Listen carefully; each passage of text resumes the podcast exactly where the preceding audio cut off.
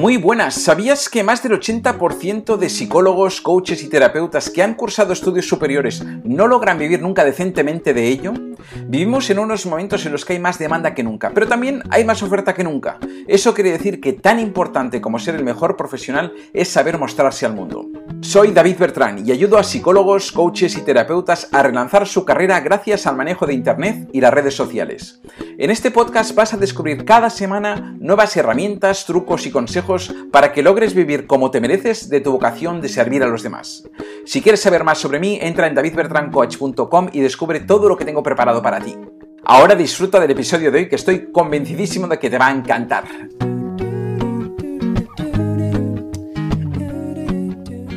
Muy buenas, bienvenido, bienvenida una semana más al podcast del marketing del Dharma, donde esta semana te quiero hablar de algo un tanto curioso, pero creo que es interesante, importante para tu negocio y para cualquier persona que desee comunicar, que necesite comunicar. Y nosotros, como somos personas que tenemos negocios, que tenemos que abrirnos hacia afuera, debemos comunicar. Así que te quiero hablar hoy de la importancia de la comunicación no verbal. En toda nuestra comunicación, la importancia de la comunicación no verbal toma una posición súper importante si sabemos utilizarla bien. Así que vamos a hablar de esto, vamos a ver cuáles son las partes más importantes y por qué debemos utilizar esta comunicación no verbal en cualquier acto que hagamos para darnos a conocer. Bueno, y quiero hablarte de esto porque no sé si lo sabías, pero más de la mitad de nuestra comunicación es comunicación no verbal. Cuando nosotros expresamos algo, lo expresamos verbalmente, pero también expresamos de manera no verbal muchísimas cosas. De hecho, expresamos muchas más de manera no verbal que de manera verbal. Lo importante no es lo que decimos, sino cómo lo decimos. De hecho, es mucho más veraz lo que dice nuestro cuerpo que lo que dicen nuestras palabras. Nuestro cuerpo no engaña y veremos el por qué no engaña. Sin embargo, nuestras palabras sí que pueden engañar.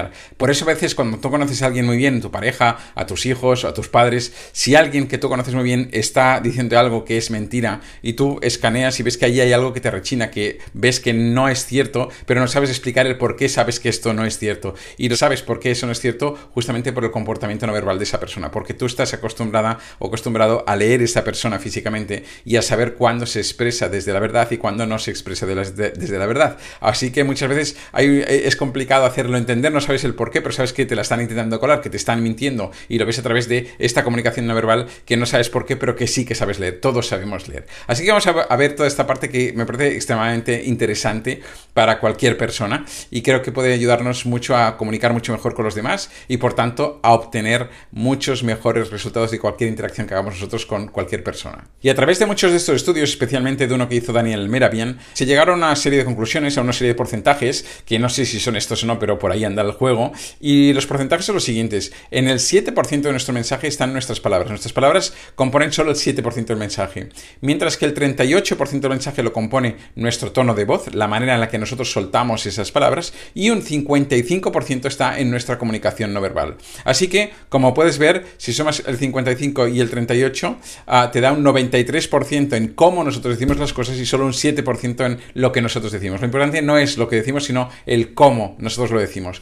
Y esto lo puedes ver muy claramente, por ejemplo, cuando una madre, fíjate, con una, solo, una sola vocal, ¿no? Cuando una madre riñe a un hijo, una madre se puede poner con, las, con los brazos en jarra y, a su hijo decirle, eh, y esta E, que se la puede decir así, le puede decir E, o le puedo decir, eh. Y cualquier, solo una vocal, en función de cómo la diga, en función del tono de voz que, utilice para decirlo, le va a dar un significado completamente distinto a lo que ella emite y el, y el chico o el niño va a entender eso también desde un significado totalmente distinto. Imagínate si esto se produce con un niño que prácticamente no tiene conocimientos, que aún le cuesta mucho razonar y se produce con una sola vocal, lo que puede ocurrir con lo complejo que es nuestro lenguaje como adultos, ¿no? Y de todo aquello que somos capaces, capaces de expresar con todas estas sutilezas de de, comunicación no verbal, de, gestos y de tono de voz, ¿no? Y esto lo vemos constantemente a lo largo de nuestra vida. Date cuenta, por ejemplo, cuando dos amigas se encuentran y una amiga le dice a la otra, es que, es que mi chico es único.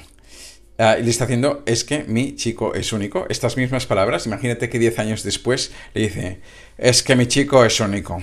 Y está diciendo lo mismo, pero no está diciendo lo mismo. No solo no dice lo mismo, sino que puede estar diciendo cosas completamente contradictorias. Y fíjate que no ha cambiado las palabras, ha cambiado el cómo han expresado estas palabras, ¿no? Así que vamos a ver un poquito cuáles son las claves de esta comunicación no verbal, cómo podemos descubrir, por ejemplo, eso, cuando alguien nos está mintiendo, de qué manera puede autodelatarse la gente, de qué manera nos podemos autodelatar nosotros cuando estamos comunicando algo que no es cierto. Para entender esto debemos entender que nosotros tenemos un cerebro que está compuesto por dos hemisferios, el hemisferio izquierdo y el hemisferio derecho. Hemisferio derecho tienes toda la parte creativa, toda la parte intuitiva, mientras que en el hemisferio izquierdo tienes toda la parte racional, toda la parte cartesiana, la parte estructurada del cerebro. Y nosotros comunicamos mediante las dos partes del cerebro. Pero ¿qué ocurre? Que cuando nosotros, por ejemplo, si yo quiero contarle una mentira a alguien, esta mentira la tengo que ir a buscar al lado creativo del cerebro. Sin embargo, si yo le quiero contar algo que yo recuerdo, por tanto, una verdad, tengo que ir a la parte racional, donde están esos recuerdos. No hace falta irme a la parte creativa.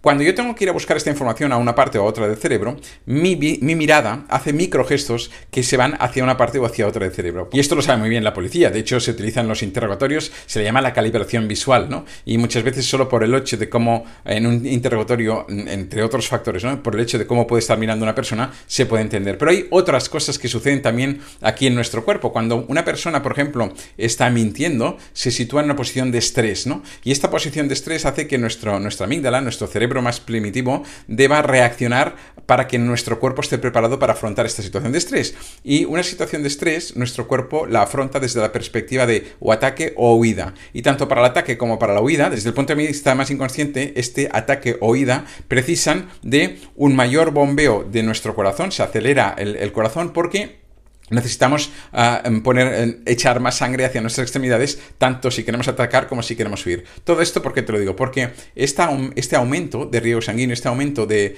pulsaciones ah, de nuestro corazón, se plasma en diferentes eh, sitios de nuestro cuerpo. Se plasma, por ejemplo, con un enrojecimiento de las mejillas, porque tenemos los capilares sensibles de la cara que hacen que allí llegue un exceso de irrigación sanguínea. Este exceso de irrigación sanguínea nos hace que nosotros tengamos que hacer, según qué gestos, cuando estamos mintiendo, que em, son gestos que son muy sutiles a veces, que por más que queramos controlar, no los podemos controlar, porque nuestro cerebro inconsciente va mucho más rápido que nuestro cerebro consciente. Podemos controlar uno o dos, pero no los podemos controlar todos. Hay la dilatación pupilar, hay muchas cosas que son microgestos que nos delatan completamente, o delatan completamente a las personas que tenemos delante y que si lo sabemos leer, nos otorgan una gran ventaja.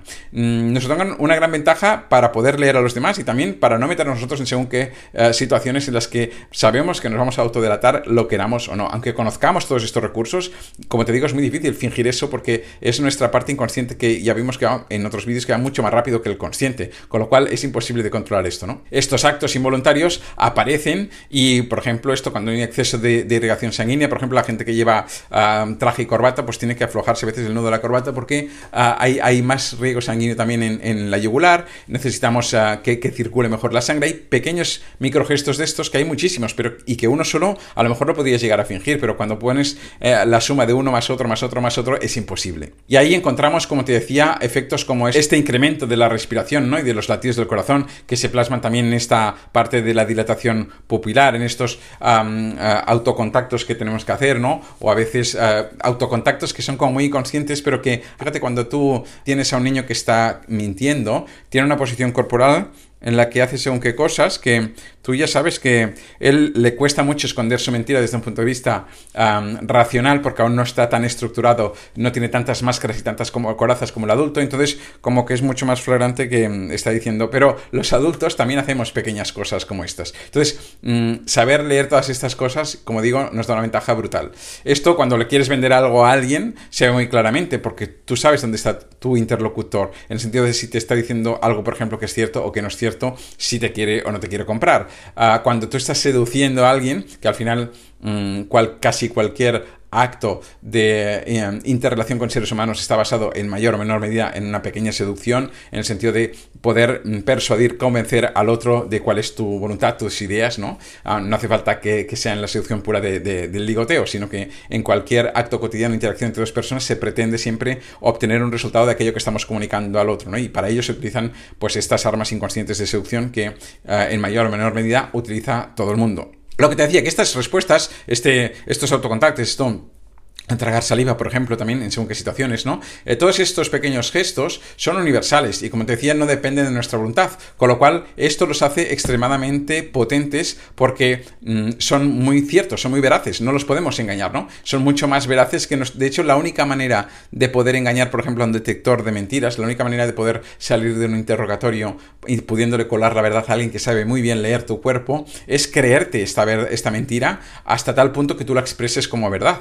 Esto se ve en, ciertos trastornos mentales que una persona te puede decir que tiene un marciano viviendo en la rodilla y te lo puede expresar como una verdad absoluta porque se lo cree de corazón. Entonces, si lo cree, lo va a expresar como verdad. Pero por poco atisbo de duda que tenga, no va a ser así. Porque si no se lo cree, si no lo tiene integrado como una verdad absoluta, lo va a expresar como, un, como una mentira y esto mm, se, autodelata la persona con su propio mensaje. Y hablaba hace un momento de la seducción, pero fíjate, por ejemplo, lo importante que es la posición corporal, ¿no? Cuando una persona está abierta o no está abierta a que alguien venga a entrarle a esa persona. Esto te vas a una discoteca a analizar un poco comportamientos humanos y es muy interesante ver cómo alguien intenta entrar a alguien y tú ya ves enseguida si esa persona está con orientación tronco-cadera hacia la persona que le viene o no, si tiene las palmas uh, abiertas y enseñándolas al interlocutor o no, la, las miradas que hace, la sonrisa o no sonrisa que haga. Es que, es que está lleno, como puedes ver, está lleno de contactos, está lleno de gestos, de microgestos que tenemos constantemente que, como te decía, nos delatan de arriba abajo.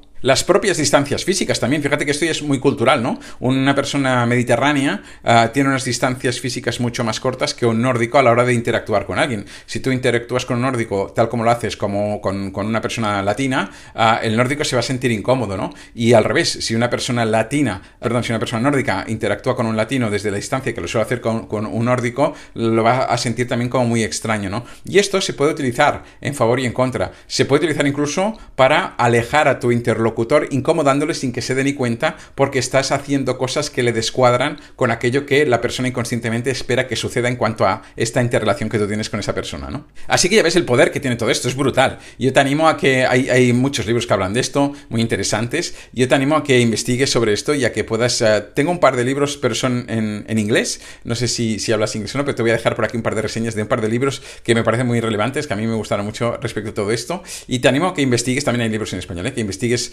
hay un libro de Flora Davis que se llama La comunicación no verbal, que es muy potente también, es pequeñito además. Estos libros te dan muchas, muchas pistas ¿no? de, cómo, de cómo trabajar con todo esto, pero luego lo que sí que te aconsejo es que algo muy interesante que yo hice durante algún tiempo es poder practicar con esto. ¿Y cómo practicas con esto? Siéntate en una terraza sin hacer nada más que observar a los demás, ¿no? Intenta adivinar cuáles son las conversaciones que tienen dos personas, cuáles son las intenciones que hay en cualquiera de estas dos personas cuando interactúa con la otra, a través solo de poder adivinar mediante su comunicación no verbal qué es aquello que le está transmitiendo. Y cuál es la respuesta del otro, qué es lo que el otro está sintiendo con lo que le dice uno y cómo reacciona este otro a, este uno con lo que le dice. Y a través de todo esto vas a ir desarrollando esta habilidad de trabajar uh, la lectura de la comunicación no verbal, que como digo puede ser algo extremadamente útil para ti, para tu vida y para cualquier interrelación que tengas con las demás personas. Así que nada más por hoy, nos vemos la próxima semana en el siguiente episodio. Que vaya muy bien, buena semana, chao.